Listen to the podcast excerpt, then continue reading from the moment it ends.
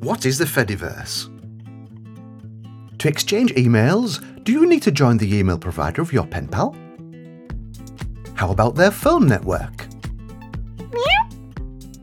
Of course you don't, because standards exist to federate these services, enabling you to communicate with anyone regardless of provider.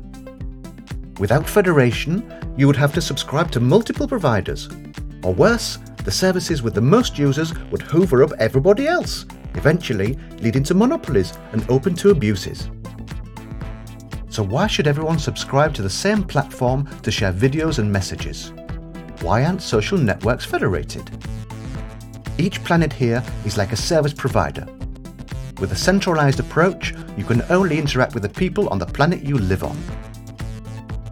Now imagine if you could communicate with people on other planets. Imagine if you could share videos, events, instant messages, microblogs with the whole universe. Imagine if it didn't matter which planet you came from. Standards are a common language for software to communicate.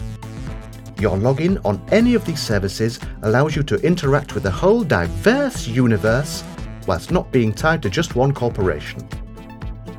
This is the Federated Universe, the Fediverse.